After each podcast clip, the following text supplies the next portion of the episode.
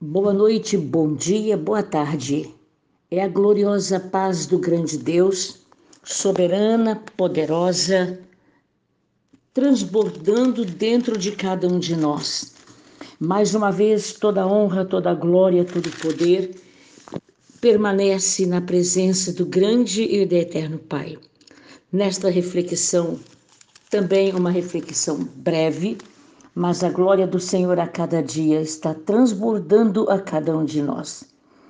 O Senhor tem todo o tempo certo para todas as sementes que eu e você plantarmos.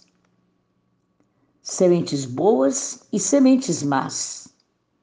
Deus tem um tempo exato para colher tudo que plantarmos.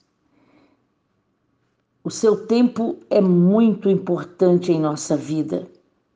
Algumas vezes o tempo que nós temos que é o certo significa um retorno rápido. Algumas vezes significa um processo de retorno lento que pode levar muitos anos. Até mesmo, amados, uma vida é o tempo que pode durar mas eu e você podemos contar com três grandes verdades. Deus fará com que haja uma colheita de nossa semente.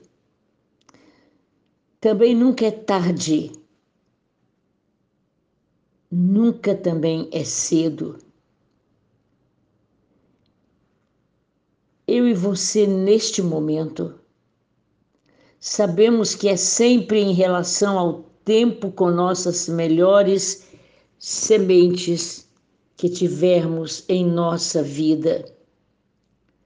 Nossa colheita terá a mesma natureza das sementes semeadas, e as boas sementes trarão boas colheitas, e as más sementes trarão más colheitas.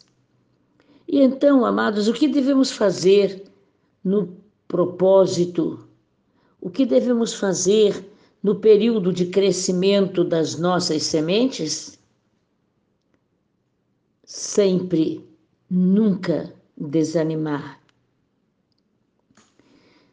Outro tempo importante determinar e a manter nossa fé viva, ativa, uma fé suficiente para Deus nos responder.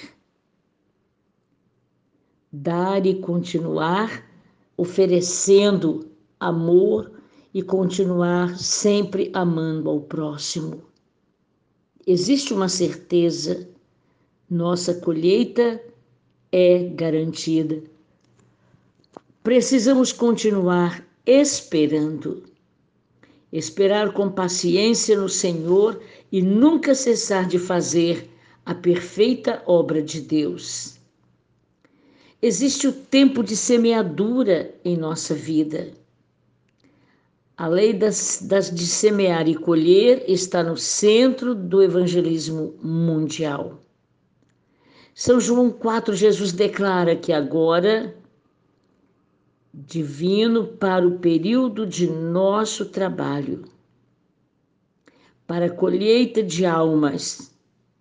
Aqui nós somos lembrados de que nossa vida é nosso momento de semear.